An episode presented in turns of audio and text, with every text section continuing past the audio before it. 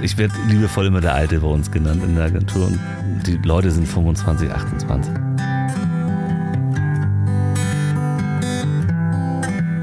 Du kannst nicht Künstler sein und Kaufmann, du kannst nicht Kaufmann sein und Künstler. Was, ist du, was bist du denn eigentlich?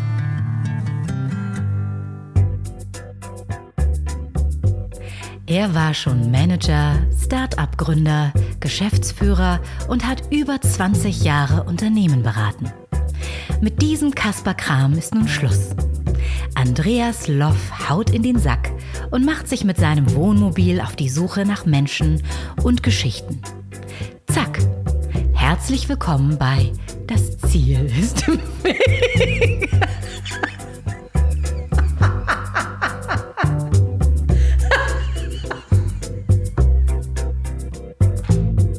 Juhu, es ist wieder Donnerstag und willkommen zur Folge 21 des Podcasts, in dem es um Quereinsteiger, Querdenker und Quertreiber geht. Immer donnerstags hier überall, wo es gute Podcasts gibt. Und wie immer fange ich mit eurem Feedback an und wie immer könnt ihr mir Feedback geben an ziel@ponywurst. Ihr habt geschrieben, die Anmoderation ist zu lang, zu viel Werbung und dieses Feedback macht das doch am Ende. Dann habt ihr geschrieben, die Anmoderation ist zu kurz, erzähl mal mehr von dir. Äh, wisst ihr was? Ihr könnt mich mal ins Mikrofon fassen. Es dauert so lange, wie es dauern muss. Punkt. Äh, die Folge mit Ralf Krüger, Opa erzählt vom Krieg, kam sehr gut an. Mein Vater hatte noch ein paar Anmerkungen zu verschiedenen Flüchtlingswellen nach dem Zweiten Weltkrieg und hat mir eine sehr lange E-Mail geschrieben. Danke, Papa, aber die Mail ist wirklich zu lang, um sie vorzulesen. Sonst kriege ich nämlich wieder Feedback, dass die Anmoderation zu lang ist. Äh, und natürlich hast du recht, du warst ja schließlich bei dem Flüchtlingstrack dabei. So, Update zu den Gästen aus den vergangenen Folgen. Hatte ich schon erwähnt, Miki Beisenherz geht auf Tour, Apokalypse und Filtercafé und ich bin dabei als Sideshow Bob oder Tingeltangel Bob. Ähm, ja, werdet ihr sehen. Zwölf Termine von Mitte Mai bis Anfang Juni.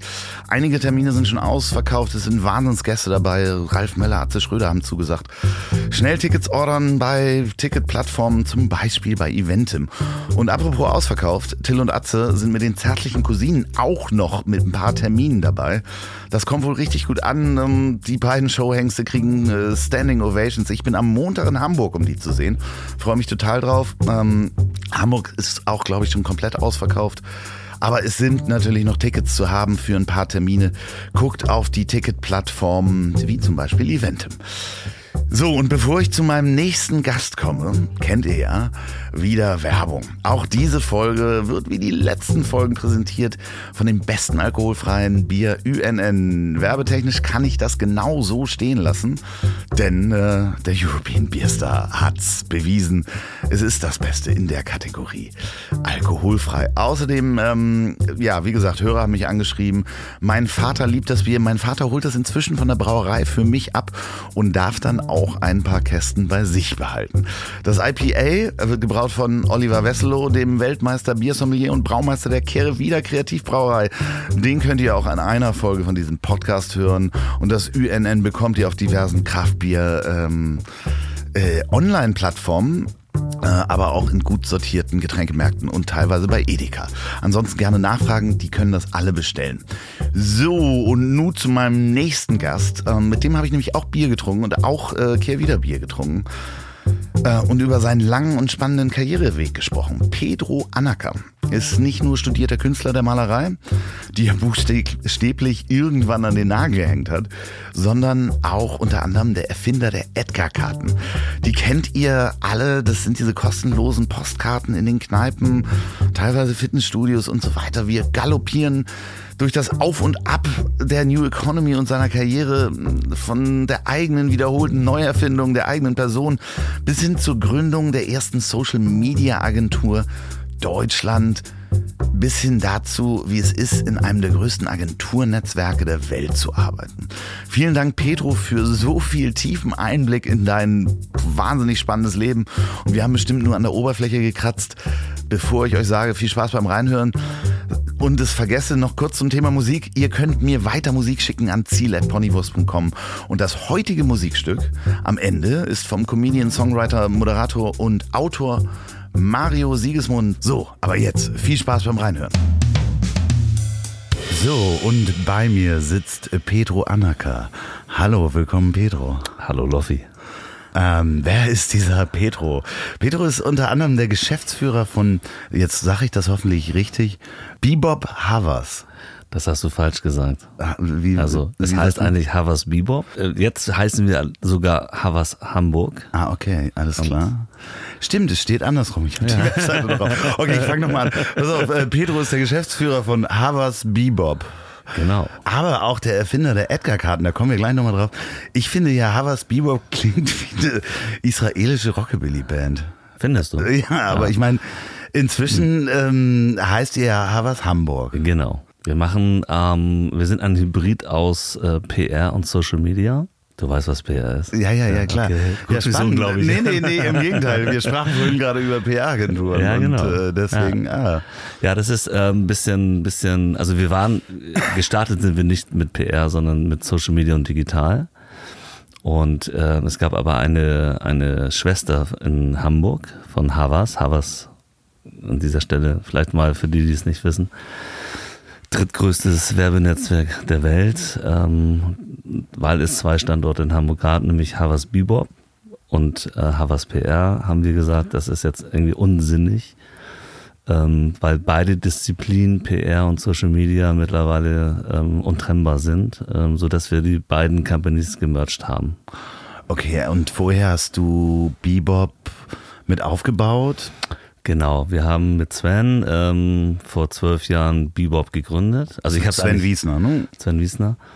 Ich habe es eigentlich gegründet und äh, habe Sven äh, drei Jahre später dazugeholt und wir haben das dann zehn Jahre zusammen gemacht. Liebe Hörer, wenn Sie den äh, Menschen gegenüber von mir sehen, dann können Was Sie Sie ja jetzt nicht sehen.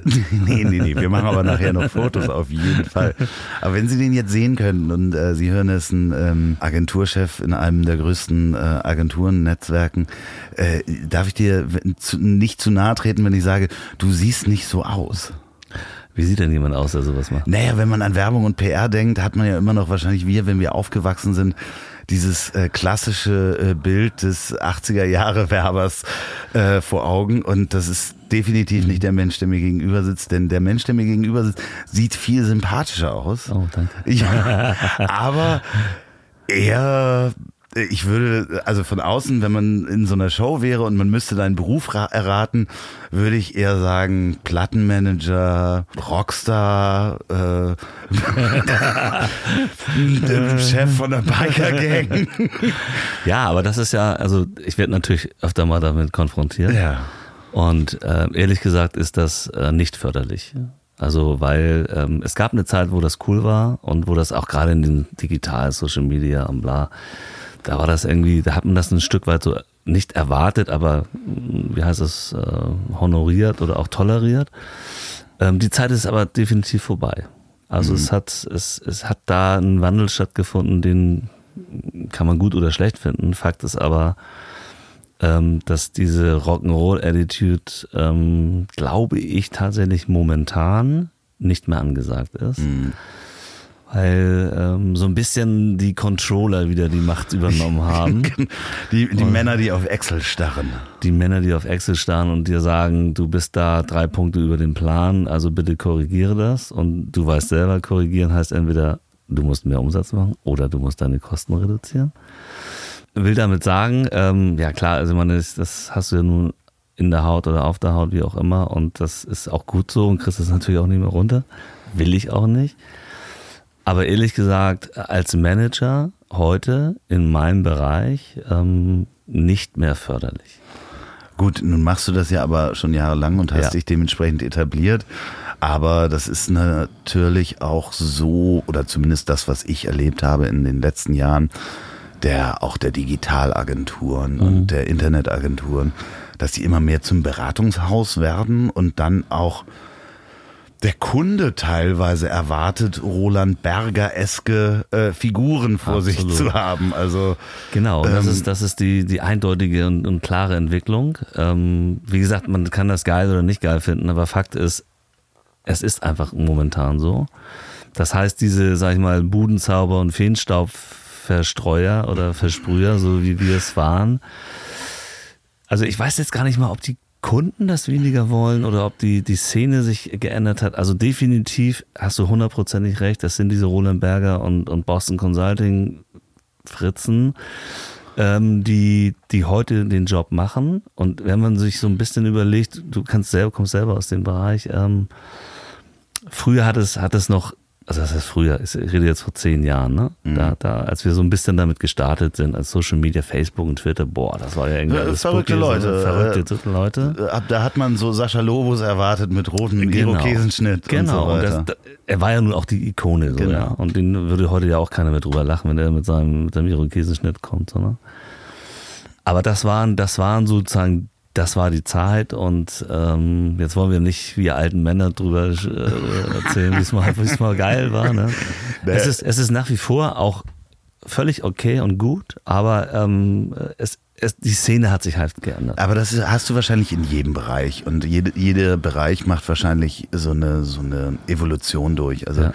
ich habe die Evolution ja, wir haben uns vorhin beim Essen unterhalten darüber. Ich bin ja so Kind der New Economy und als mhm. wir angefangen haben, Internetseiten zu bauen, da hat man Freaks erwartet mit Rasterzöpfen Absolut. und äh, Ossi Urchs und genau. Ähm, Was Gero, der eigentlich? Äh, er ist ja. leider gestorben oh, und äh, Gero Pflaum übrigens auch gestorben. Ja, das habe ich gehört. Ja. Ähm, und der ähm, Gero Pflaum hatte damals in Meetings mit Bertelsmann und so weiter ist der in den Meetingraum gekommen und hatte keine Schuhe an. Der kam immer barfuß, weil der immer barfuß lief in der Agentur. Krass. So also ja. und das war normal. Das wurde auch erwartet. So, aber auch die Agenturwelt hat sich gedreht. Also das fängt ja immer an, Freaks nehmen das auf, ja, äh, spielen absolut. damit, plötzlich merkt die Beratung, da das ist Geld drin. Und äh, ja, nee, äh. nicht mal Geld, sondern die, die, da ist eine Entwicklung, die passiert und da ähm, übernehmen irgendwann die grauen Männer, wie es ja, bei Momo, Momo so schön heißt. Ja, aber es ist ja so. Aber wir ja. kennen uns eigentlich aus der eher, also wir kennen uns über die Kunst. Mhm. Und äh, hier sind wir auch dann wieder ähm, in meiner kleinen Kunstsparte. Das ist nicht der Kunstpodcast, sondern den Kunstpodcast macht ja Jörg Heikhaus. Yes. Ähm, Helium Talk, ähm, ja. da bist du auch schon gewesen. Ja. Jörg war auch schon bei mir in einer Folge, müsst ihr vorspulen. Jörg Heikhaus. Jörg Heikhaus ist selber Künstler und aber auch Galerist. Und wir kennen uns eigentlich von äh, über Jörg und verschiedenen Vernissagen genau. und haben teilweise, glaube ich, sogar den gleichen Kunstgeschmack. Ja, ja. Also ich habe dann, ich bin sehr ein sehr Bewunderer deines Hauses und deiner Galerie, die du hier hast. Also ganz, ganz toll. Und wir haben uns eventuell auch schon mal das eine oder andere vor der Nase weggeschnappt. Wahrscheinlich. Ja. Aber was ich sehr spannend fand und was ich auch erst durch den Podcast mit Jörg äh, mitbekommen habe. Und da sprichst du sehr ausführlich drüber, dass du ja selber mal Künstler warst. Kann man das so sagen oder ist man, bleibt man Künstler sein Leben lang? Mmh. Ah, sehr, sehr gute Frage, aber auch schwierig zu Ja, der fiel mir auch erst ein. In dem Moment, wo ich sie gestellt habe, ja. die habe ich nicht schlau aufgeschrieben, äh, sondern also, warst du Künstler oder kann man das hm. immer noch, wenn man das einmal gemacht hat? Also tatsächlich glaube ich, dass du, dass, dass du dieses Gehen nicht verlierst und dass du ein Stück weit anders auf Dinge guckst. Das hat viel mit, ähm, viel mit Gewohnheit zu tun, dass du, dass du teilweise, du guckst halt anders auf bestimmte Dinge. Ich gucke mir zum Beispiel immer sehr intensiv Wohnung und ähm, Lebensumstände an, also Lebenssurroundings an, weil ich, weil ich daraus sehr viel lesen kann. Oh, ja. Und ähm, ich habe den oder, Mann in mein Haus gelassen. oder bilde mir ein, Menschen auch so ein Stück weit zu erkennen, wenn ich seine Wohnung sehe. Was ich würde sagen zu 90 Prozent auch stimmt. Und das ist schon ganz, ähm, schon ganz cool. Aber du hast mich gefragt, ob ich äh, das Gefühl hatte, immer noch Künstler zu sein. Also ja, aber was, es ist auch gleichzeitig so ein Abfuck, weil ich, es ist, es ist, es ist nämlich immer so ein bisschen, du kannst nicht Künstler sein und Kaufmann, du kannst nicht Kaufmann sein und Künstler. Mhm. Was, ist du, was bist du denn eigentlich? Dann ist, bist du irgendwie ein künstlerischer Kaufmann oder ein kaufmännischer Künstler oder so, ne? Ja, ist das so? Kannst du nicht Künstler und Kaufmann sein? Das ist, also da, die These ja. würde ich schon. Es ist, es ist zumindest, glaube ich, also, also heute kannst du ja im Grunde erstmal alles sein, was ich gut finde. Ähm, es ist aber, es ist irgendwie immer noch so ein bisschen so, hm, wie soll es jetzt, also wenn du, wenn du nicht genug Kaufmann bist, dann sagen sie natürlich, ja, guck mal, der ist doch eigentlich, eigentlich ist er kein Kaufmann. Ja, ja, ne? klar. So. Und wenn du gut Kunst verkaufen kannst als Künstler, bist du wieder ein Stück weit zu viel Kaufmann. Also es ist irgendwie immer so ein. Ja, so ein, das ist natürlich der Kunstmarkt, aber auch äh, speziell. Schwierig, ne? ne? Also so. deswegen, ich finde das ja sowieso so sehr spannend, äh, eigentlich in fast allen künstlerischen Berufen. Da habe ich mich neulich mit einem Fotografen drüber unterhalten, dass du ja, wenn du Künstler bist, brauchst du jemanden, der dich repräsentiert. Weil, und äh, am krassesten finde ich das als Schauspieler. Mhm.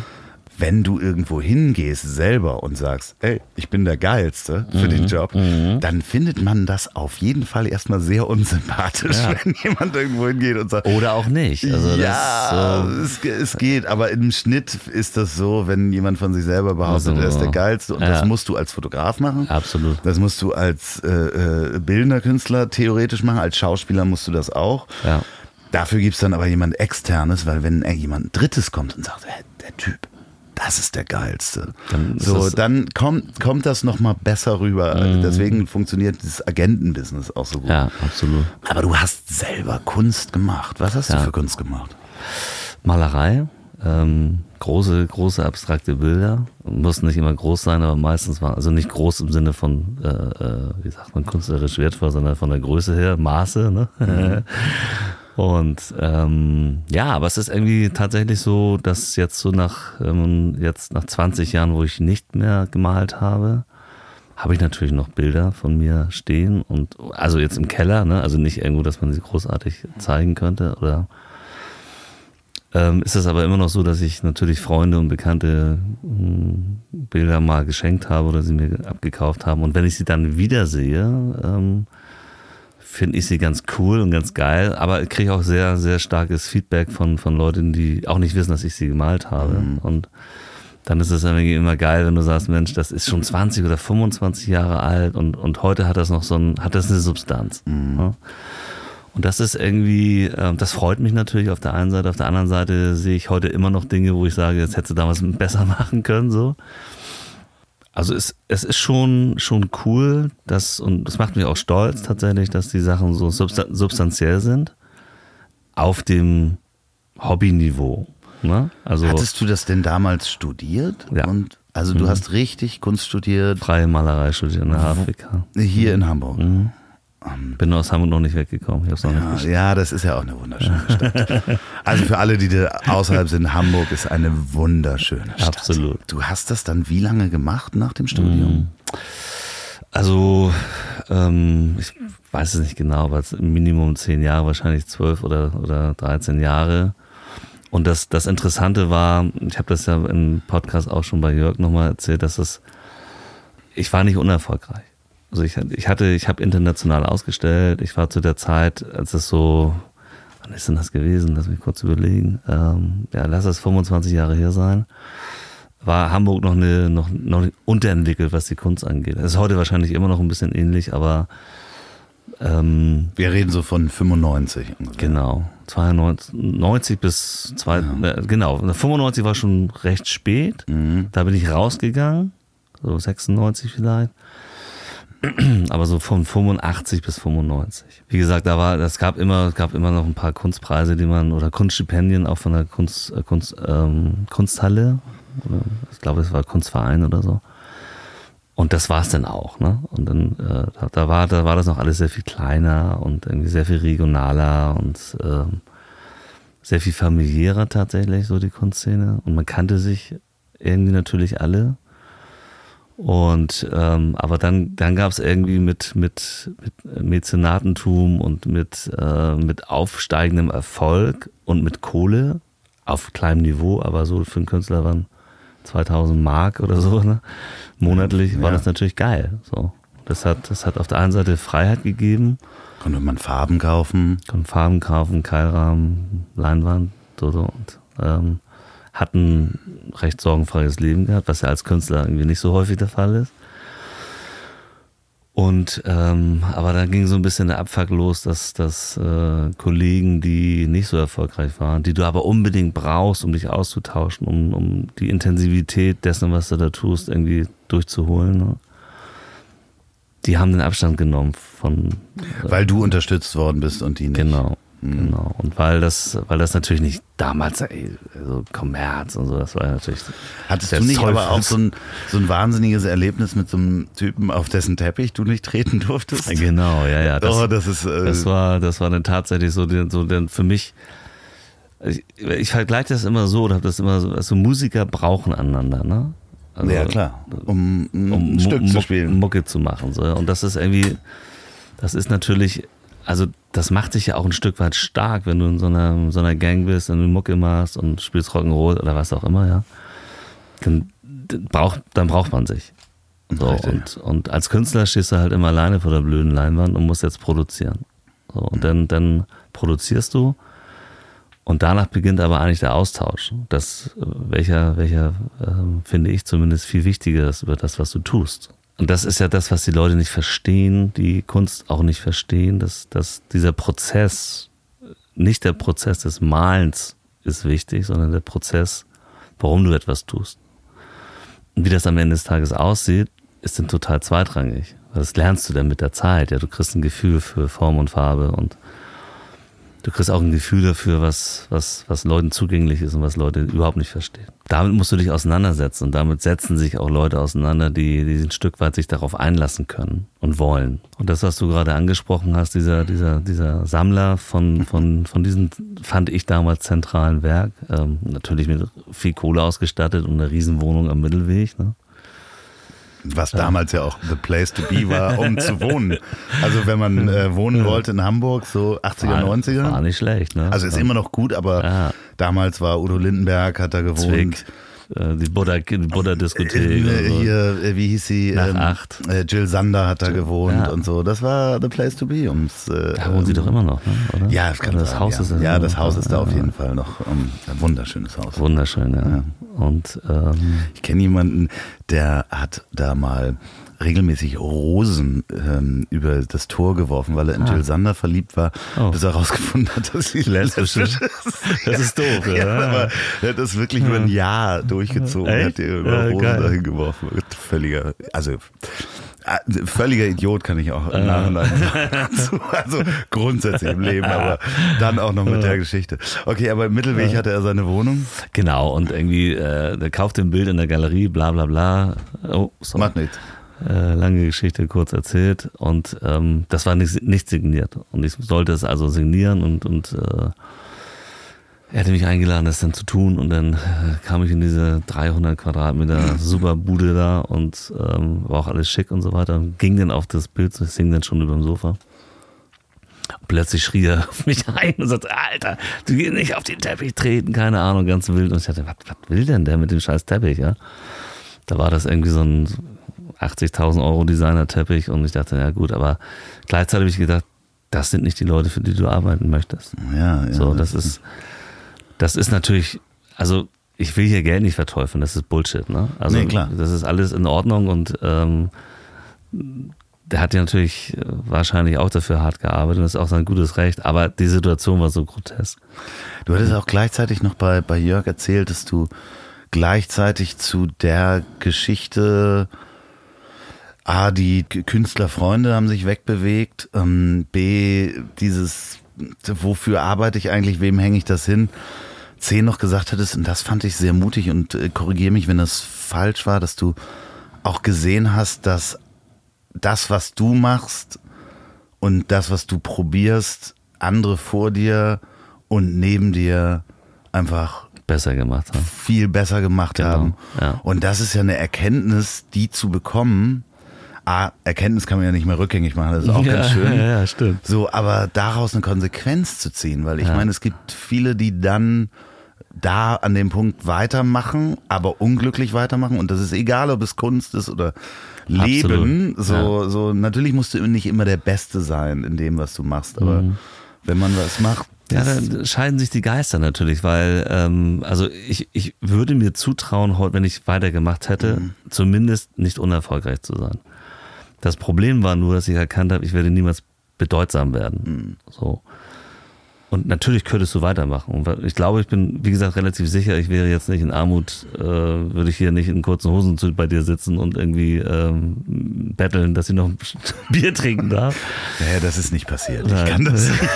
Ich kann das. Aber du weißt, was ich meine. Ja. und und ähm, es ist, es war damals echt eine Pain in the Ass Entscheidung und und es hat, es ist mir auch natürlich nicht leicht gefallen, weil es bedeutet ja auch, dass du irgendwie versagt hast. Ja? Und es ist mir aber tatsächlich nicht, also es, der, das, was du gerade ansprichst, die, das, die Erkenntnis, ne? und das ist ja das Entscheidende.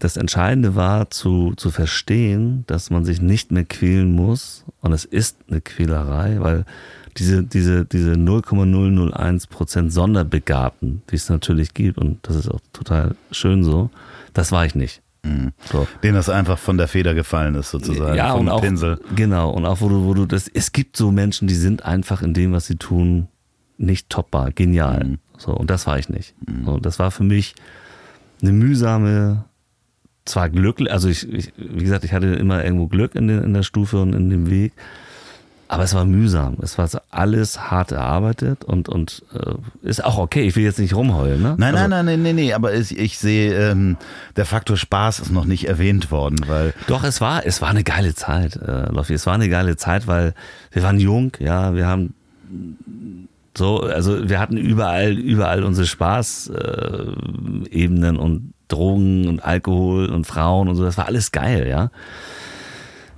Aber wir waren halt 25. Ja, so, und dann Ja. ist das alles geil. Und dann, dann, dann brennt links und rechts die Lunte und auf geht's. Ne? Mhm. So, und das ist auch total, also das hat aber auch alles seine Zeit zehn Jahre später ähm, kannst du immer noch an zwei, zwei Ecken die Lunte anzünden. Mhm. Ist dann aber nicht mehr so cool. weißt du? Nee, nee, vor allen Dingen der Morgen danach. Der ist Morgen halt, danach, so. Ist halt eine Woche lang. Der So. Morgen danach ist eine Woche. Also ich glaube, und das ist auch alles, weißt du, das, wir sind jetzt ja auch schon ein bisschen älter und wir können das aus einer anderen Sicht irgendwie alles betrachten. In der Zeit hätte ich das niemals ändern wollen, weil ich glaube, das, das, das war ein kleines Geschenk, weißt du? Also diese 10, 12 Jahre waren ein Geschenk. Und ich habe das, ich habe das ähm, volle Kante gelebt und das war mega geil. Aber du kriegst ja auch irgendwann mal ähm, den Move, dich mal ein bisschen weiterzuentwickeln. Und, und, und das war einfach die, also sich damit auseinanderzusetzen, was tust du und was hat, was hat man schon vor 50 Jahren getan? In der Szene, in der Malereiszene. Und da muss man, und da muss man auch ehrlich sein und sagen, Mensch, da gab es so viele tolle Maler, Malerinnen, Künstler, Bildhauer, was auch immer, die einfach schon vor 100 Jahren, 50 Jahren geilere Dinge gemacht hat. Und ich hab, wusste sehr genau, wo ich hin wollte mit meiner Malerei. Das ist vielleicht noch ein Unterschied. Ne? Und als ich das wirklich so durchgeholt habe, habe ich gewusst, du hast nicht diese 10% oder 5%, die andere geniale, leidensfähige Menschen haben. Also lass es. Was würdest du heute, wenn du dem jungen Pedro begegnen würdest, der 25 ist, was würdest du dem heute sagen? Oh, das ist schwer. Du, das kann man nicht so pauschalisieren, glaube ich, weil Ja, also nee. ich habe die Frage auch öfter gestellt oder die kamen raus äh, bei Menschen, die, die halt ähm, teilweise früh Erfolg hatten oder nicht Erfolg hatten und, ähm, oder einfach eine geile Zeit hatten, die, die man jetzt nicht mehr hat oder eine andere geile Zeit jetzt hat. Und einer der häufigsten äh, Punkte war äh, eigentlich durchweg ist immer so, ey, halt mal an und genieß es. Ja. So, also dieses. Das hast du aber mit 25 nicht. nee, nee, nee, nee, aber das- jetzt so. würde man das diesem Ja. 25-Jährigen Aber sagen. es, so. es kommt nicht an. Geht nicht, ne? Ja, das kommt würde nicht, an. ankommen. Das, Ja, will das der alte so- Sack mir denn sagen? Das weißt ist du, so wie, wie früher äh, die Eltern gesagt haben, oh, Schu Schule, schönste Genau. Zeit des Lebens. Ja, so. Und du so, sag mal, seid ihr nicht ganz dicht? Ja, absolut. Ja, ja, du wirst das irgendwann merken. Nie werde ich das merken. Und heute, Ja, aber das, das ist ja auch, äh, äh, das ist ja auch was, was, wo man heute, ähm, man kann ja stolz drauf sein, weißt du? Das ist ja alles, das ist ja, das kann dir kein Mensch mehr nehmen. Das ist deine Geschichte, das ist, das ist Lebenserfahrung, das ist cool. Und selbst wenn es nicht so cool war, war es irgendwie trotzdem gehört das zu dir. Du musst aber auch ganz ehrlich sagen, wenn du mal an dein Leben zurückdenkst, wann hattest du mal so einen Mentor, der zu dir gesagt hat, Diggi, Alter, das ist genau dein Ding, halt durch. Das kommt ja auch nicht so oft vor. nee, äh, eigentlich gar nicht. Ich hatte es, So. also ich hatte es nicht. Ich habe ein paar Leute, die an mich geglaubt haben, in verschiedenen Bereichen immer Mhm. wieder, die mich dann zum Weitermachen gebracht haben. Mhm. Sie gesagt haben so, ey, du schaffst das, aber ähm, So wirklich so einen, so einen tiefen Mentor, nee, habe ich nicht gehabt. Und du hast natürlich auch wenig auf Leute gehört, das ist einfach so. So, ich habe hier Flo, Flo Wahlberg, der die Geschichte erzählt, wie er da mit 18, 19 dachte, es geht immer weiter und äh, hat sich dann äh, die vier Autos noch gekauft und die Leute sagten, leg doch mal was zurück. und er hat gedacht, ach Quatsch, das geht immer so weiter. Ja. Weil er dachte, er weiß es. Ja. Ja, und das ist auch so mit 18, 20, 25, du denkst, du weißt es einfach. Und das ist, ja, wir klingen wirklich wie alte Männer. Ja. So, aber alte Männer gingen dann weiter. Du hast dann die Kunst, kann man dann sagen, ja, mehr oder minder an den Nagel gehängt. Was, Ja. was hast du dann anstatt gemacht? Also ich meine, dann hatte man plötzlich Zeit und ähm, Zeit hatte ich immer, aber ähm, ich hatte halt äh, keine Vision mehr. Das war natürlich nicht so geil. Und habe dann ganz schlicht irgendwie in Kneipen gearbeitet und da man meine Kohle verdient. Und das war dann wiederum eine andere witzige Zeit, ne? dann hast du irgendwann die Kneipe, den, den Kneipenlappen zur Seite gestellt. und daraus ist, äh, äh, ist dann direkt die Idee aus der Kneipe entstanden. Sie war zumindest äh, in dem Surrounding-Kneipe natürlich, weil ähm, ich, ich, hatte, ich hatte ein, zwei, drei Käufer, die dann aus dem Werbeumfeld kamen. Und mit denen konnte man natürlich dann irgendwie gut quatschen. Und da ist, da, da fiel mir irgendwie immer auf, dass es immer, es ging immer um neue Dinge. Ne? Also Kunden wollen ja neue Sachen probieren. Ich habe einfach irgendwie mit den Leuten rumgehirnt und überlegt und dann, dann kam mir die Idee zu sagen, Mensch, wie kann man denn Kunst und Kommerz in irgendeiner Form gut zusammenbringen? Ähm, und dann kam die Idee für, für Edgar. Ist das auf dem Bierdeckel entstanden? Quasi. Ist quasi kann- ist es quasi schön. auf- quasi schön du hast die Geschichte wahrscheinlich auch schon 500.000 Mal er erzählt. Aber ähm, für die Menschen, die Edgar-Karten nicht kennen, ähm, es gibt inzwischen wahrscheinlich unzählige Kopien des Systems, oder? Ja, ich kenne mich da jetzt nicht mehr so gut- aus. Nee, aber es gibt sie wahrscheinlich, du guckst wahrscheinlich trotzdem, wenn du in eine Kneipe gehst, immer noch, äh, ob der Kasten da hängt oder nicht. Ich sehe immer, ich sehe natürlich nur Edgar, eine selektive Wahrnehmung Ja. und so, aber klar, es gibt natürlich irgendwie viele, die es dann auch probiert haben. Und äh, für die, die den Edgar-Karten nichts sagen, es sind die Postkarten, die man in der Kneipe, meistens am Eingang oder Richtung, da wo der, Toilette. oder wo der Zigarettenautomat äh, war, äh, umsonst bekommt. Teilweise Genau. mit Kunst, teilweise mit Werbebotschaften. genau, Das war mh, welches Jahr ungefähr? 92. Nee, warte mal, ähm, doch, 92. 92. Mhm. Das ist ganz lustig, weil ich, äh, kennst du Jan-Peter Schierhorn, der war auch hier? Ähm, Jan-Peter Schirr. Baudeck und Schierhorn. Ja, hat natürlich. Ja, gegründet. ja, ja, Wir machen so, so Sampling. Sampling, genau. Und der hat Mhm. ja in der Zeit auch Sampling gemacht. Ja, und du hast genau. das so schön erzählt. Leute haben es nicht verstanden, dass man was verschenken muss, um Geld zu verdienen. Genau. Ja. So, und war hat ihm es- ähnlich wahrscheinlich. Natürlich, der erzählt auch im Podcast in einer Folge, einer der ersten Folge, erzählte davon, die haben ja das Sampling auch revolutioniert so ein bisschen Ja. Mhm. oder groß gemacht in Deutschland, indem sie dann angefangen haben, mit Hotelketten und so weiter Proben von Duschgel Mhm. Ja. anzupacken. Ja. Äh, Das war aber auch eine Zeit, wo das anfing im Marketing ganz neu war. Du musst was verschenken, Genau. damit Ja. Geld reinkommt. Ja, ist geil, ne? Ja, ist total schön. Und ich meine, mit Erklär das mal den Banken. ja gut, aber äh, äh, vor allen Dingen in der Zeit. Ja, also absolut, ähm, absolut. Wie viel, wie viel warst du alleine oder hattest du da noch? Ich hatte eine Partnerin, Ja. Nana Bromberg. Genau, und wir beide haben das, ähm, haben das aufgebaut. Das kann man sich natürlich vorstellen, dass das irgendwie ziemlich schwierig war. Wie lange hat denn das gedauert, bis euch jemand? Also ihr brauchtet ja Geld. Wir brauchten Geld. Ja, äh, kann man das so sagen, wie viel das damals war? Also, äh, ja, aber ich glaube, das waren 100.000 Mark oder so. Ja, Ja. okay. Aber damals viel Geld. Das war damals viel Geld und äh, das, das Coole war, äh, das finde ich auch so geil, das nach wie vor ist es irgendwie eine schöne Geschichte tatsächlich. Das war die Hamburger Bürgengemeinschaft. Oder, Ja, kenne ich. Ja, ja, so. ja, ja, ja. Und ähm, wir hatten wirklich, also das war kurz vor knapp und ich bin hingewackelt und habe hab das Konzept präsentiert und ähm, da saßen, glaube ich, sechs oder acht Pfeffersäcke vor mir, ne? Die Typen, von denen wir heute schon gesprochen haben. Aber es war wirklich cool, weil die haben sich getraut. Die haben gesagt, das, Wel- Welches Jahr war das? das müsste auch so 94 gewesen sein. Okay, das war noch bevor die kapiert haben. Übrigens, äh, jeder kriegt gerade Geld, Das der war- irgendwo das- das- Internet und Werbung draufschreibt. also das war aber- davor. Das war davor. Aber man muss wirklich sagen, heute, ähm, das waren die Leute, die das geschnallt haben. Okay. Und die gesagt haben, Risikokapital, ne? Heute Mhm. 100.000 Mark, lächerlich, aber die haben gesagt, irgendwie der Junge, der hat, der, der brennt dafür, der hat Bock drauf, der, der, und die, meine Partnerin, die Nana auch natürlich.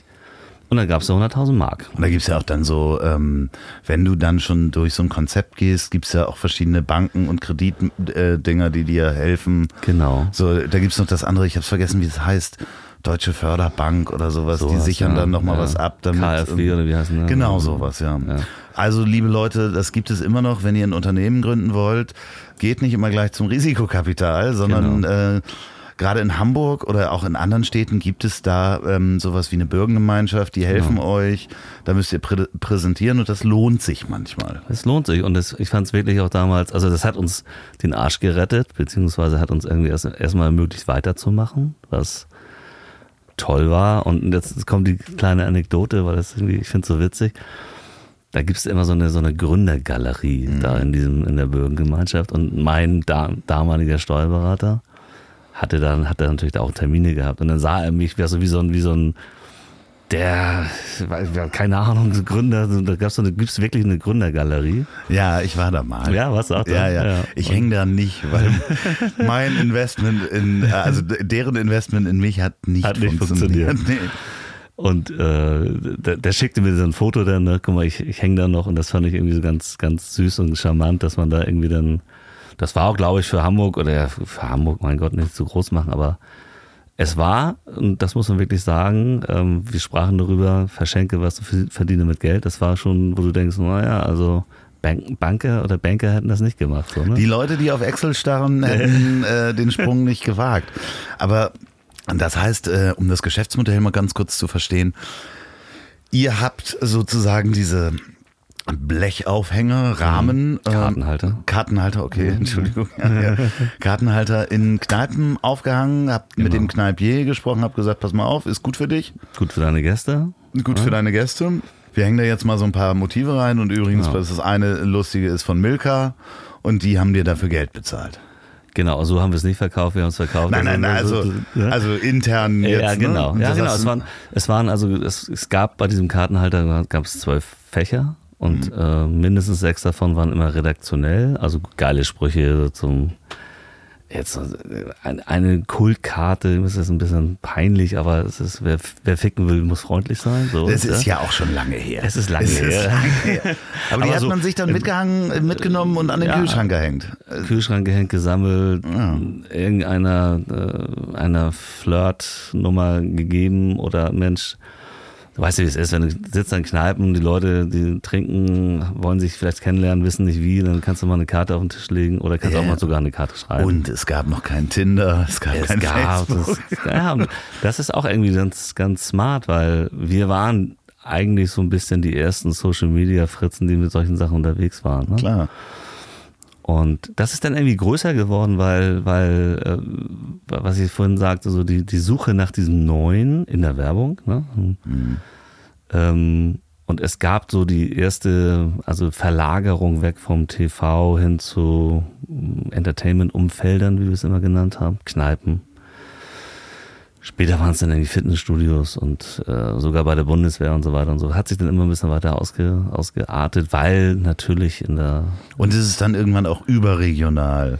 es ist dann aus Hamburg rausgegangen und das war dann, das war dann so die, die, die, die Forderung auch von Kunden zu sagen, Hamburg ist nett und schön, aber wir als Marke hm, ähm, sind natürlich national aufgestellt, also geht bitte auch in andere Städte. Das heißt, ihr habt das richtig groß ausgerollt. Die Firma ist plötzlich aus zweien, wurden wie viele Menschen? Also in der Spitze waren wir, glaube ich, knapp unter 100. Wow. Und, ähm, das ist dann, das ist dann groß geworden und dann kam diese wunderbare New Economy Zeit. Aber nochmal ganz kurz, so ihr habt so ungefähr 100 äh, Leute gehabt für dich als, wir waren bei Kauf, Kaufmann oder Künstler, ähm, da geht man ja auch so durch ziemlich verschiedene Phasen mit so einem Unternehmen. Total. Und vor allen Dingen für dich das allererste Mal. Ne? Also das erste Mal ist Mitarbeiter 1, den kennt man noch, und Mitarbeiter 2 kennst du auch noch.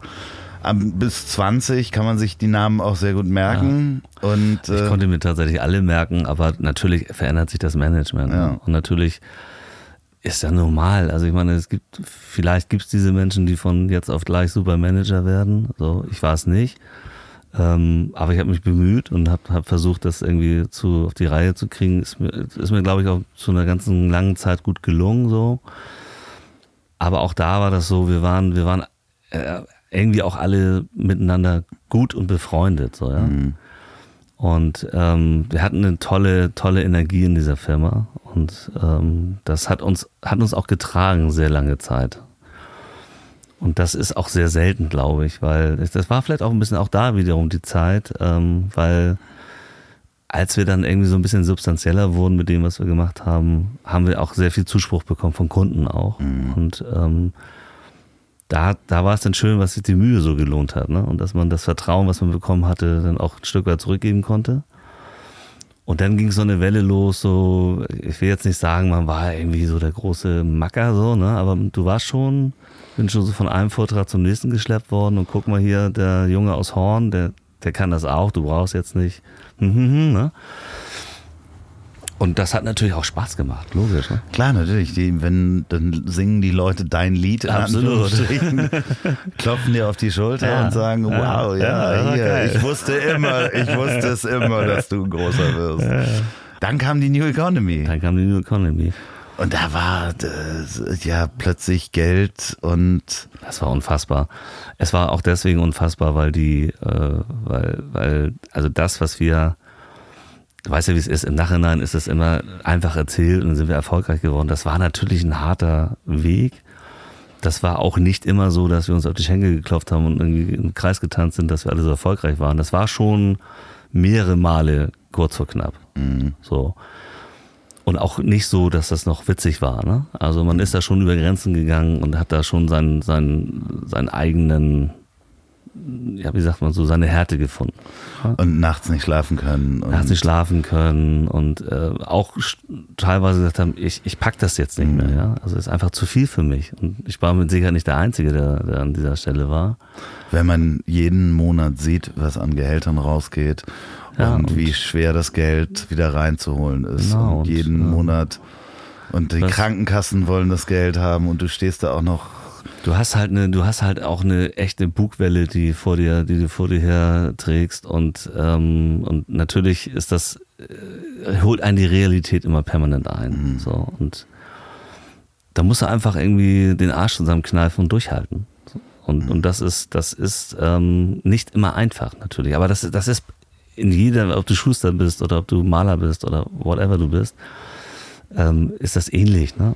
Ja, aber man, man, man lernt ja auch, also zumindest kann ich das aus meinem Startup und aus meinem ersten verkackten Startup sagen, dass man plötzlich auch mal merkt, was juristisch heißt, wenn man Geschäftsführer total, ist. Ne? Also was ich halt äh, hatte, als dann die meine Kunden pleite gingen und äh, ich so Krankenkassengelder später bezahlt habe, das dauert zwei Tage. Da steht so ein Mann bei dir vor der Tür Absolut, ja. und klingelt. Und ja, ja, der sagt, ich nehme jetzt hier Sachen mit oder sie geben mir jetzt Geld. Sie gehen jetzt mit mir zur Bank. So ansonsten für Krankenkassenbeiträge und Steuern haften sie übrigens persönlich, Herr Loff. Ja, ne? das ist halt so. So, und dann kapierst du so plötzlich so, ach du Scheiße, ja, okay, ja. das äh, meint er ernst. So. Ich, hatte, ich hatte irgendwie, äh, oder wir ähm, hatten so mit, mit dem, was du gerade erzählst, nicht so viel Kontakt, weil, weil wir immer eine relativ hohe Liquidität hatten mhm. zum Glück. So, ne? Und ähm, aber klar, es ist, es ist schon, man muss, man muss dann wirklich sich eine dicke Haut zulegen und ich weiß auch noch ganz genau, als wir, als wir angefangen sind und wir haben ja ein Druckereierzeugnis gehabt, wir mussten ja immer produzieren und jetzt auch egal, ob du nun Aufträge hattest oder nicht. Mhm. Und ähm, ich weiß, dass ein, zwei Druckereien, die für uns gearbeitet haben, die, ähm, die, die einfach Zugeständnisse gemacht haben, und zwar relativ große Zugeständnisse, sonst hätten wir es nicht, also einfach Geld verloren haben faktisch. Mhm die aber auch gesagt haben, okay, irgendwie, jetzt haben die zwölf Monate uns jeden Monat die Summe X überwiesen, jetzt geht's halt mal gerade nicht so gut, verzichten wir halt mal auf 50 Prozent. So, mhm. und auch das hat dazu beigetragen, dass es Edgar noch lange gab. So, aber was sind auch so, so, du lernst halt, und das ist irgendwie auch, glaube ich, ganz cool, du lernst halt sehr schnell mit Leuten auch wenn es unangenehm ist, ins Gespräch zu kommen, um Sachen zu regeln. Mhm. So. Du kannst dich halt nicht verstecken. Du kannst dich halt nicht wegducken, sondern du musst, du, es ist nicht einfach zum Drucker zu sagen und zu sagen, ey, Diggi, ich kann nur, nur die Hälfte oder nur mhm. 20 Prozent davon bezahlen. Ich habe keine Ahnung, ob ich das jemals wieder bezahlen kann, aber es ist halt so. Das ist natürlich aber auch eine Ehrlichkeit, ne? Also du kannst den halt nicht verarschen und sagen, das ist, der Scheck ist in der Post, so. weil dann weißt du, dann ist der Typ verbrannt und wird nie wieder für dich so. äh, äh, drucken. Aber es tun halt viele, ne? Mhm. Also die Leute, die Leute, ähm, diese, diese, ich mach die Briefe nicht auf Mentalität. Weißt du? Ist natürlich ist, echt unglaublich schwierig, wenn du in einem Loch steckst. Ist schwer ist, ne? Nun gibt also, es Menschen, die da äh, Depressionen äh, ja, draus ziehen und das einfach nicht geht, aber trotzdem äh, vertraut euch jemanden an und sucht Hilfe. Aber du hast dann ja die Gespräche, um dabei zu bleiben, gingen dann ja weiter. Da gab es dann eine große börsennotierte Unternehmen oder sogar Börsenpläne für euch. War das so? Ja, es, ähm, als, als diese ganzen, wir sprachen vorhin über Peter Kabel oder so, ne? ja, der ja, übrigens bei Markt. mir Aktionär war. Ach, was, ja, ja, lustig. Ja. Schöne Grüße, Peter. ja, Peter ähm, hat ja auch seine eigenen, den müsstest du auch mal einladen. Ja, ja, ja, ja. Das es geht raus. Die, die Einladung geht raus. Peter, falls du das hörst, ich lade dich ein, in das Wohnmobil zu kommen. Ja. Ich schreibe ihn aber nochmal an. Schreibe ihn mal an. Und ähm, ja, das 2000 New Economy, die erste Welle. Ähm, ich hatte ja, und das auch, das ist auch so total crazy, ne? Wenn du, wenn du so, da waren wir ja schon acht Jahre im Markt und hatten hatten für ein Internetunternehmen, welches wir, welches wir ja nicht waren, aber auf dem Weg dahin ähm, hatten wir natürlich schon Proof of Concept, nämlich acht Jahre Geschäft, was ja total ungewöhnlich war damals, ne? Weil mhm. Peter Kabel war, glaube ich, ein Jahr da oder Sinner Schrader, wie sie auch alle heißen. Und ähm, wir hatten aber schon acht Jahre Proof of Concept und haben, haben Umsätze, Gewinne, Umsätze, Mitarbeiter, Gewinne. Also war natürlich fantastisch. Ne? Für einen Investor mega. Ja. So. Und, und es gab vor allem die Vision. Es gab die Vision, aus diesen Pappkarten E-Cards zu machen. Ne? Waren damals auch groß im Kommen. Es ist so geil, weil ich, ich glaube, weiß nicht, ob ich bei, bei Jörg schon die Geschichte erzählt habe, aber ich, ich werde ich werd's, auch das ist so, so, so ein Meilenstein. Es gab, wir haben damals so diese E-Cards gemacht, also eine elektronische Post ich weiß, im ja, Internet. Ne? Ich habe E-Cards verschickt bei Edgar. Ja. Und also muss man die Mechanik wahrscheinlich wirklich erklären, weil die ja, Hörer, die haben das noch nicht. Man ist ins Internet gegangen, hat eine Postkarte verschickt, die wurde dann per E-Mail als zwei Seiten Link, hatte, ja, die ne? zwei. Seiten hatte. Auf der einen war ein Motiv, auf der anderen konntest du einen lustigen Text schreiben. Genau. Und dann hat man das sozusagen, die wurde dann auf einem Server hinterlegt und du hast einen Link quasi genau, verschickt. genau. Das war sozusagen die erste Form so. Ne? Ja. Das Geile war nur, und dann gab es auf einmal eine Revolution, dann kam Flash. Oh. Ja, ja. So ein Flash. Makromedia. Makro, ja. Und Flash hatte die, die wunderbare Funktion, dass du auch Musik anhängen konntest.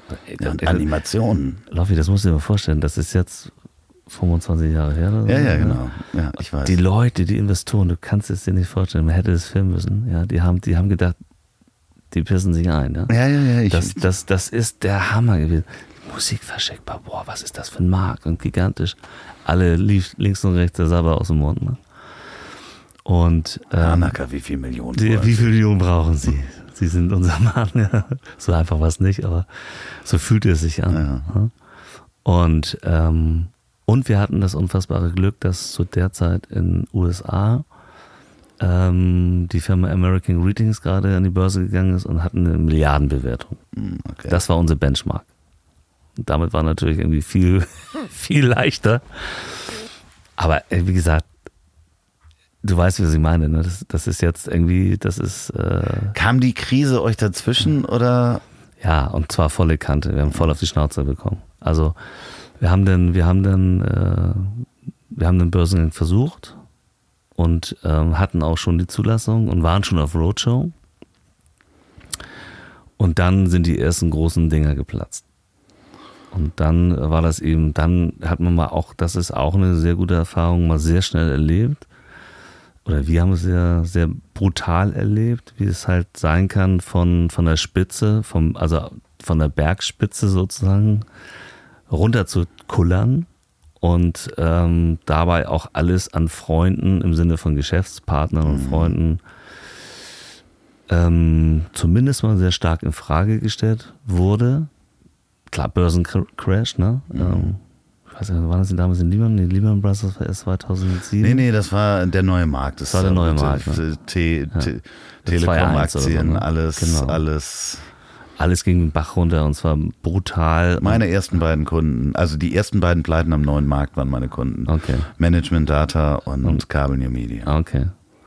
Ja, Peter hat dann eine harte, harte Zeit irgendwie durchmachen müssen, weil das war irgendwie auch alles nicht so witzig, weil einfach auch, jetzt mal gar nichts, hat gar nichts mit Peter zu tun, aber unabhängig von diesen, von dem, was da passiert ist, haben natürlich ganz, ganz viele Leute sehr viel Geld verloren. Mhm. Und auch Leute, die sich einfach dann, weißt du, wie es ist, sitzt, sitzt beim Friseur, erzählt dir irgendjemand was von Aktien und sagst okay, ich habe auch 10.000 Euro, mein Ersparnis, packe ich da rein und bumm, nächsten Tag war die Kohle weg. So, und das war natürlich sehr, sehr bitter. Und ähm, wir sind dann auch, haben auch richtig auf die Mütze bekommen. Also wir waren ja noch nicht platziert, aber ich hatte, ich hatte sehr viel Geld. Das kostet ja alles einen Wahnsinn.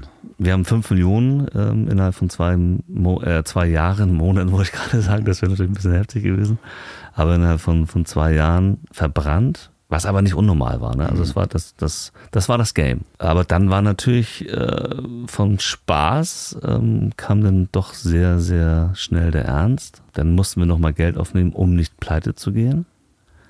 Das kam dann nochmal von, von Burda. Ähm, Burda war mein Investor, Investor. Und dann war natürlich die Kondition leider natürlich deutlich andere, sodass sie auch die- sehr viel meiner Prozente abgeben musste. Aber sie haben die Firma zumindest gerettet und wieder stabil hingestellt. Ähm, und dann habe ich, glaube ich, sogar noch fünf Jahre weitergemacht. Aber dann war auch, dann war auch irgendwie die Luft raus. Das heißt, du hast dann deinen Anteil verkauft und bist dann hast das Genau. hinter dich äh, gelassen. Also es war schon, da war ich, da war ich ja, ich habe 15 Jahre immerhin die Firma geleitet und geführt und mit aufgebaut. Und das war dann schon auch eine schwere Zeit für mich, so, weil es ist dein Baby gewesen, das ist äh, alles waren, waren irgendwie so Friends and Family und so, ne? Also, Hilft da Geld, das du bekommen hast für den Verkauf? Also ich fand, ich habe zu wenig Geld bekommen natürlich. Klar, das äh, hat derjenige, hat derjenige, der es gekauft hat, äh, äh, vielleicht so nicht, gesehen. gesehen. nicht so gesehen. Wir waren uns da nicht ganz einig. Aber ihr habt euch ja am Ende geeinigt auf eine Ja, Summe. ja. Also dementsprechend, Es war auch alles in Ordnung. Also denn, äh, da, da, das ist alles fein und ähm, Geld hilft immer. Also so, so doof sich das anhört, aber Geld hilft immer. ja, ich finde es, ich, ich finde es spannend, weil ich habe mich mit ein paar Menschen unterhalten, die dann auch ihre Firma verkauft haben oder, oder ähm, eine große Abfindung bekommen haben oder ähnliches und äh, teilweise so weit, dass sie sagten, okay, als ich dann die Summe hatte, ähm, wo ich mir alle meine Träume erfüllen konnte, ich weiß nicht, ob das äh, wahrscheinlich nicht so in da, das war wahrscheinlich nicht. leider nicht der Verkaufspreis, aber wo im Nachhinein wirklich kommt, ja, Geld hilft, aber es macht definitiv nicht glücklich. Ähm, so, weil wenn die Träume dann erfüllt sind, stehst du trotzdem da und äh, das Gefühl ist das gleiche. Interessanterweise geht das sogar noch weiter bei Menschen, die, wo du vorhin Hamburg-Horn sagtest und wir hatten dieses schöne Beispiel, die halt so viel Geld haben, dass sie nie wieder arbeiten müssen, äh, ändern sich ja die Probleme.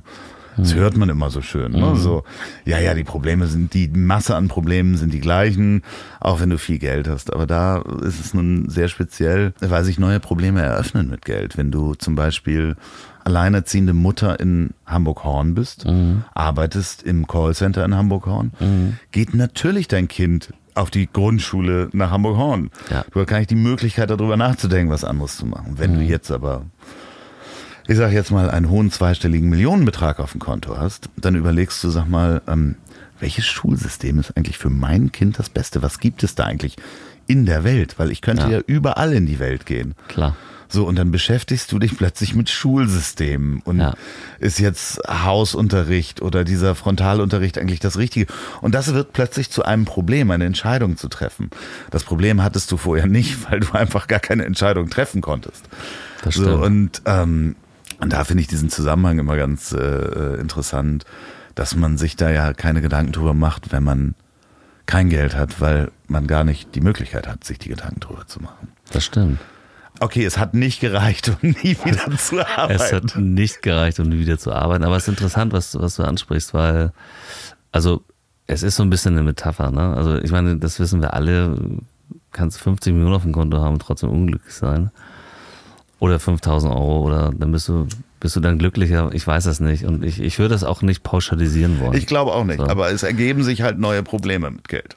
Unter Möglichkeiten, ne, über die du nach, ne? nachdenkst. Beides, Ja, beides genau. so. Also, aber ich glaube, auch da muss man, ähm, es gibt solche und solche. Es gibt Menschen, die haben unfassbar viel Kohle und sind glücklich. Ja. So, und es gibt Menschen, die haben einfach kein Geld und sind auch glücklich. Es gibt nicht so, wenn du das machst, bist du, bist du so oder so. Ja, das liegt ja an dir selber. Also ein Stück weit. Ich kenne viele Leute, die Geld haben, die nicht glücklich sind. Und ähm, ich kenne auch viele Leute, die kein Geld haben und sehr viel glücklicher sind. Aber es gibt eben auch dazwischen unheimlich viel. Ja, Weißt ich, ich finde es immer so, so spannend, wenn du äh, durch die Stadt fährst. Ich habe einen Freund von mir, ähm, hat jahrelang überlegt, ob er sich einen Porsche kauft. Mhm. Ja, so, und zwar so einen neuen Porsche. Nicht, wir sprechen nicht über ein altes Auto. nicht über einen 911er SC oder nee, so. genau, sondern so ein Porsche halt, so ein modernes Porsche-Auto. Mhm. Ich habe immer gesagt, ja, brauchst du das wirklich? Ist es wirklich das, was dich dann glücklich macht? Und ähm, wir haben dann irgendwann angefangen, beide uns Ein Porsche zu kaufen. Nee, mo moderne Porsche-Fahrer anzugucken an der Okay. Ampel. Ja. Und äh, 90 Prozent von denen sehen sehr unglücklich aus. Ja. Also äh, achte mal drauf, wirklich. Ja, wirklich. Das beruhigt mich. Wenn du die modernen Porsche-Fahrer, nicht die, die den Oldtimer fahren, Ja, ja. achtet mal bitte alle an der Ampel drauf. Die Menschen sehen nicht glücklich aus. Aber vielleicht ist das auch eine Schutzbehauptung. Ja, Also, man muss da vorsichtig sein. ja, ich kann es nur am Porsche festmachen. Das hat ja auch Okay. nichts mit Geld zu tun. Es kann sich ja inzwischen, ähm, kannst du den ja auch leasen oder einen Ja, Firmenwagen eben. oder sonst Also- was. Aber die sehen immer ein bisschen angespannt und unglücklich aus. Ja, die haben Termine. Also das ist, das ist, die müssen halt mal lochen für das, was sie sich da ins Bein gehängt haben. Ja, wahrscheinlich, wahrscheinlich. Aber du musstest ja auch weiter malochen. Der, ähm, Und hast dann nach Edgar Bebop. erstmal eine, eine, eine, Auszeit genommen oder gleich losgelegt?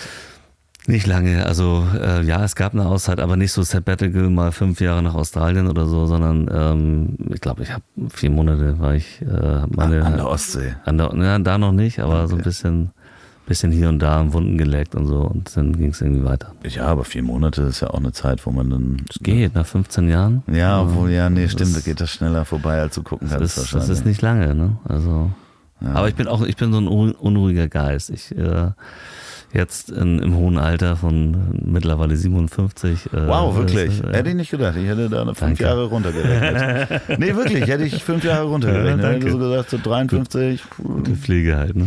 Ja. Ja, klar. Alkohol und Zigaretten konservieren auf Dauer dann doch. Dann doch, genau. Liebe Grüße an Keith Richards an dieser Stelle. Ja, der ist halt heftig, ne? Ja, gut, aber du, wenn du dir das leisten kannst, äh, ab- Dreimal im Jahr dann alles auszutauschen. Ne? genau. Einmal die Organe ausputzen und äh, dann äh, geht das wahrscheinlich. Aber das ist dann schon ganz cool. ja, alter Rock'n'Roller. Und dann kam der Rock'n'Roll mit Bebop. Also wir haben, glaube ich, glaube ich, ein gutes Marketing gemacht, ne? weil das Weitermachen und das, das Agentur bauen und daraus irgendwie wieder so ein, so ein Ding zu machen, wo, wo man Bock drauf hat, ne? Das war irgendwie, das war wirklich super cool, ja. Also das dann, das, da ging es auch nicht irgendwie so, jetzt machen wir eine super geile, heiße, die heißeste Agentur Hamburgs aus, sondern ähm, ich hatte das Glück, irgendwie einen, einen, einen Kunden von mir mitzunehmen, von Edgar, der ähm, damals eine recht innovative Firma hatte und, ähm, und äh, wir uns ganz gut verstanden haben, der gesagt hat, hättest du Bock, irgendwie mich zu begleiten. So und das hörte sich super spannend an, war auch sehr spannend und dann haben wir halt die Agentur gebaut, die, ähm, wir waren, ich glaube, die ersten zwei Jahre waren wir zwei Leute. Ne? Ja, So. aber ihr wart auch laut. Wir waren laut und deswegen meine ich, und das, das hat uns so ein, das war, das war auch zu- der Zeit wirklich möglich, ne? Also so ein, so ein äh, irgendwie eine Agentur zu bauen, die, da waren auch dann irgendwie die, die ersten Großspringen, Jacobi war auf einmal platt, irgendwie, also großes Sterben, so, wo du denkst, so tradierte Unternehmen dann in irgendeiner Form, ne? Und da haben wir ganz gut reingepasst, weil ähm, damals war es eben noch cool, dann ein bisschen tätowiert zu sein und einen anderen Schnack zu haben und so. Und Darf ich mal meine Außenwirkung, ähm, mein Außenbild, was ich damals von euch hatte, als Gerne. ich euch das erste Mal mitgekriegt habe, was ihr sehr klug gemacht habt, war damals das Thema Social Media wir erklären euch das und fassen dieses Unfassbare für euch zusammen. Also das war ja so ein, eine, eine nebulöse Wolke damals. Jetzt ist ja Social Media schon relativ definiert. Total, ja. In jedem Mediaplan, wie mache ich was mit Messbarkeit und Genau. Tausender Kontaktpreis und so weiter. Ah, super lame, in ja. die, ja, ja, aber in die Sprache, Absolut. in die Sprache übersetzt, die der Werber versteht, Total. die ein Unternehmen versteht, die eine Ja. Marketingabteilung versteht, Ja. äh, übersetzt. Absolut. Und damals konnten das nicht viele übersetzen. Und ihr habt eigentlich ausgestrahlt und die Außenwirkung war das, was ich mitgekriegt habe, als ich euch das erste Mal wahrgenommen habe, dass ihr gesagt habt, ja, wir sind zwar Freaks, aber wir nehmen euch jetzt mal professionell an die Hand, um euch aus dieser nebulösen Wolke die Stücke des äh, ähm, stabilen Granits rauszuholen. Du musstest transformieren, also du musstest verstehen, was der Kunde wollte auf der einen Seite. Der Kunde musste verstehen, wie das geht und was dieses Facebook ist. Ich meine, muss man sich mal vorstellen. Ja, ja, wir haben klar. damit, damals Facebook, boah, das war. Erklärt. Das war. So wie sie sind da noch nicht. Das, das kann man sich auch so total spooky heute, ne? Ja, ja, vor allen Dingen, weil es ja gerade den Bach runtergeht. Total, ja, ja. Und, aber das war die Zeit, ne? Also wir wollen irgendwie mal, lass uns mal so ein paar Typen da einladen, die müssen irgendwas über Social Media erzählen. Und dann kam irgendwie so ein, so ein äh, halb ausgebildeter Praktikant um die Ecke und, und, und auf Kundenseite, ne? Mhm. Weil alle anderen, was ja, das war ja Pipifax, ne? Kindergartenabteilung. Und ähm, dann sind wir dahin marschiert und haben da halt einen Buden sauber gemacht und ähm, das konnten wir gut. Aber es war nicht das, was wir wollten. Mhm. Wir wollten ernsthaft beraten und ernsthaft Business machen. Und als es so ein bisschen sich so etabliert hat und die Etats größer wurden, sind die, die halb, halbwissenden Kunden ausgetauscht worden gegen wissende Kunden. Und dann saß dann aber auch schon mal irgendwie Geschäftsführer mit am Tisch, ne? weil das auf einmal wichtig wurde, weil, keine Ahnung, dann hat er auch schon mal was auf Facebook gehört oder gesehen oder seine Tochter oder sein Sohn oder ne, so Ja, oder irgendeine wahnsinnige Story aus den USA gehört, gelesen. wo so. einer irgendwie, was ist denn dieses Viralgehen? Und wer macht das? wohl? Ja, genau. Und was kostet das? Ja, Ja, und aber da war, da war es ging es schon los, sowas so, dass so, ja, du musst ein TKP und was ist ein K KPI und wie CPC und bla bla bla und hast du nicht gesehen. Ne? Männer, die auf Excel starren. Genau. Ja, also das waren jetzt schon so die ersten Anfänge, wo, das wo du denkst, ja, man kann das ja auch verstehen, ne? es geht da ja immer um Geld. So. Und sag mal, dieses, die, lass mal irgendwie ein- eine Facebook-Seite aufmachen und irgendwie, das wird unkontrolliert sich schon, sich, also sich irgendwie bewegen, das war natürlich vorbei. Und das ist auch natürlich richtig, weil es gibt wenige, wenige Marken, die äh, sich das trauen und das auch unter uns gesagt Bullshit, das irgendwie nicht zu begleiten über Redaktionsfahrpläne, Strategie, natürlich Konzeption, dü, dü, dü. Alles was so leicht aussieht, ist es meistens ja nicht. So. Und alles was spontan aussieht, ist es leider auch nicht. So, und insofern mussten, mussten Strategien gebaut werden, Konzeptionen gemacht werden. Und dann ging es natürlich auch los, dass andere, andere Agenturen äh, mit vielleicht auch mehr Power und mehr Seriosität, sei es durch äh, Menschen oder Klamotte oder beides, so ein bisschen so ein ähm, das den Run übernommen haben. Weißt du? Also Ja, das, ja, ja, das ist ja, So. ist ja, wir sprachen vorhin über den Zyklus, der Genau. da immer kommt. Ne, das war ja im Internet genau mit den das Internetagenturen dasselbe. Ja. Und das ist ja dann irgendwann übernehmen die Roland Bergers dieser Welt. So, und das muss man einfach auch erkennen, so, ne? Ja, weißt du? Und deswegen, klar. und das, das muss man auch irgendwie, das, das, das ist ein Gesetz, das wird wahrscheinlich in tausend Jahren noch ähnlich sein, oder? Du, ich bin, ich bin letztens wirklich auch äh, tatsächlich umgefallen, weil ähm, hier unser großer, großer äh, Verlag mit dem vier schrecklichen Wörtern, Buchstaben. Ja, ne? wir werden sie nicht nennen. Wir werden sie nicht nennen. Aber Axel, also Axel Springer macht mittlerweile 83 Prozent Online-Umsatz. 83 Prozent. Das größte Verlagshaus Europas, glaube ich sogar. 83 Prozent online. Ich meine, das ist echt krass. Ja. Ich glaube, ähm, die Mopo hat, glaube ich, nur noch irgendwie so 40.000 und, äh, Auflage oder sowas. Echt? Ja, also krass. Ganz ja. krass. Das ist schon, schon hart. Ja, äh, vielleicht kann es auch 70 sein, Entschuldigung, Ja. ähm, wer es weiß. Schreibt mir an ziel.ponywurst.com, da könnt ihr nämlich auch Feedback hingeben. Und wenn ihr Fragen an Pedro habt, könnt ihr mir die auch schicken. Ich leite die dann weiter. Wie wir die beantworten, wissen wir nicht. Da kommt er dann vielleicht nochmal. Sehr gerne. Also und das habt ihr ja eigentlich in der Form bis vor zwei Jahren gemacht? Nee, bis vor drei Jahren. Bis vor drei ja. Jahren. Ja.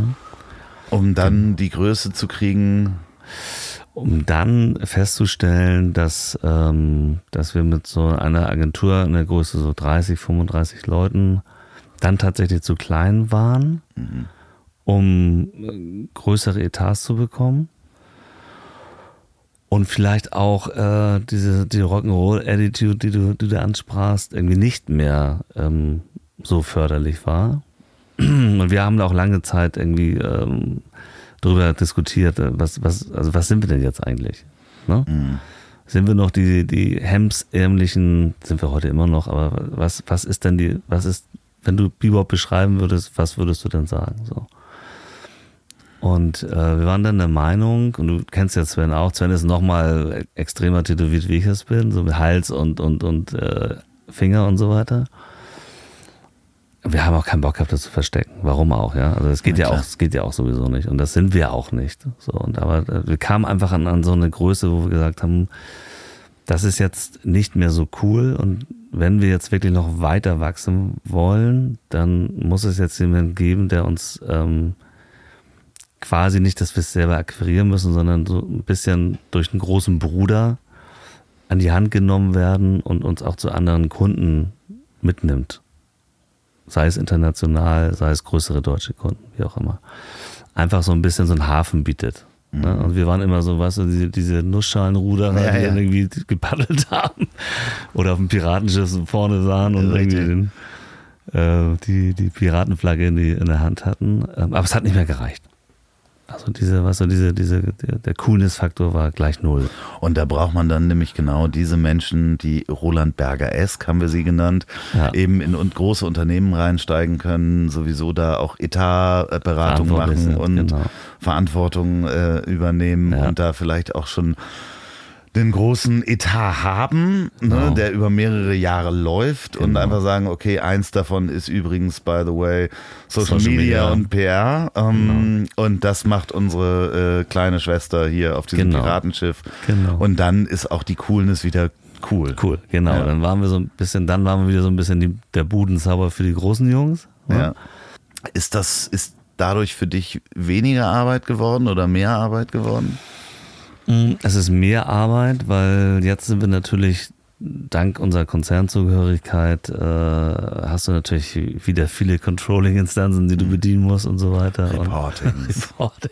Nicht nur dir selber und dem Steuerberater, sondern eben den Männern, die auf Excel starren. Genau. Aber das ist auch okay, ne? Also nicht, Klar. dass wir uns hier falsch verstehen. Das ist, äh, jeder hat ja seine Position, jeder hat seine Aufgabe, jeder hat seine Rolle.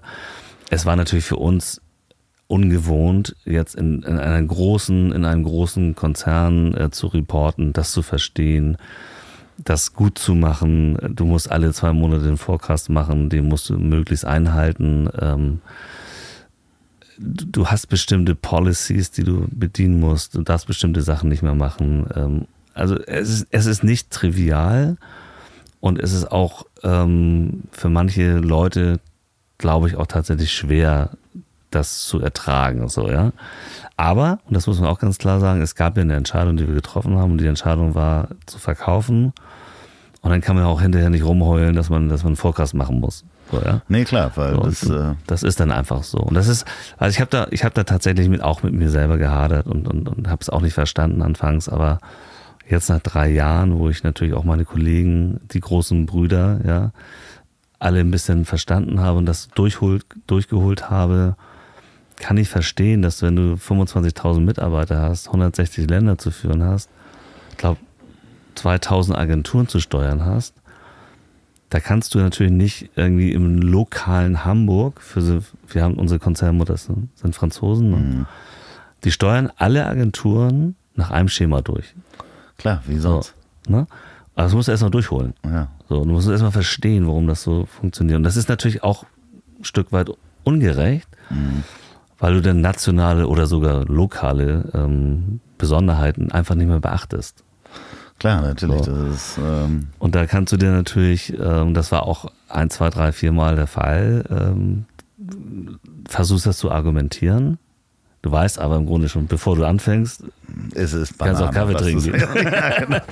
Das Lustige ist, ähm, du äh, als getriebener Mensch, ja, den, wie du dich ja selber auch bezeichnest. Ähm, du holst dir deinen Ausgleich an der Ostsee und durch deine Familie. Ja. Ne? Also ähm, kann man sehr gut, äh, also ich kann das gut beobachten auf Facebook. Ähm, äh, liebst deine alten Autos, du ja. liebst die See, du liebst da auch die Entspannung.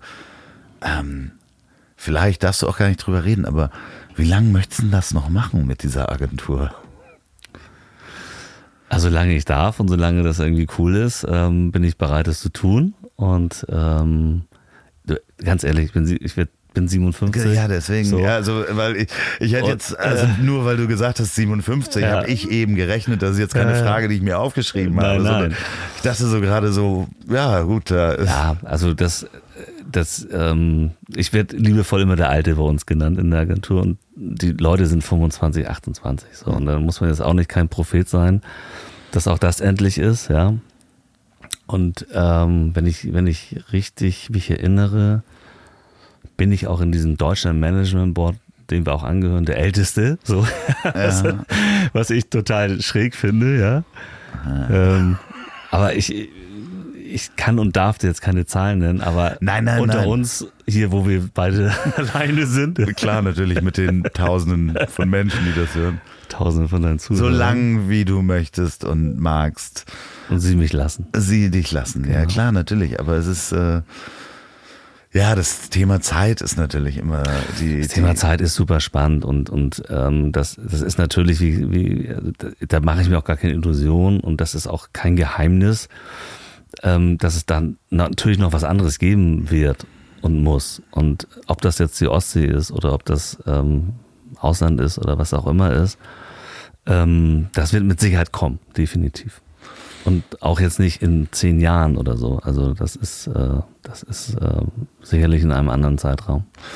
Ähm, mich würde das wirklich interessieren, wenn dann äh, wie das weitergeht, weil ich meine, so ein, so ein spannendes, buntes, bewegtes Leben, aber eben auch andererseits, wir sind da jetzt so durchgeritten, ne?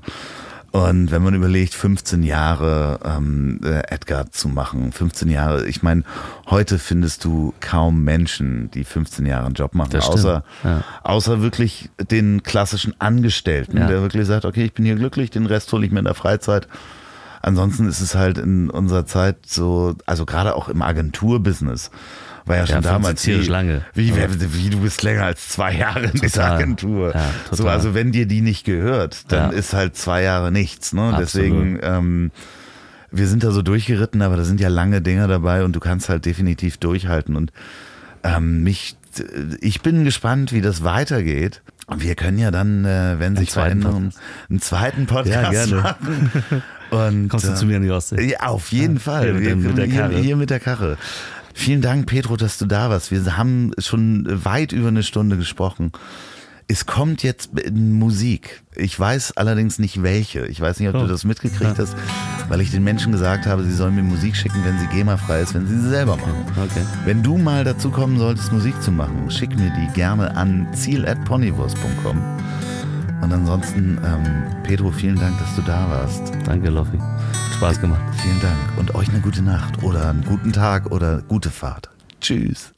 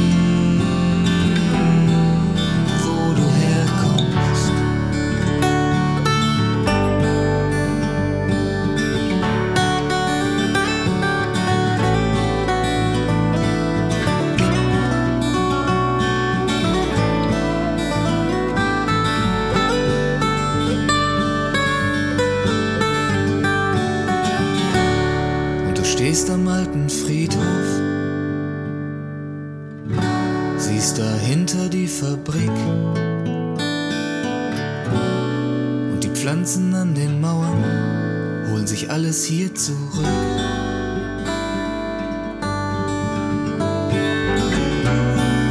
Wo immer du auch bist, es lässt sich nicht mehr los.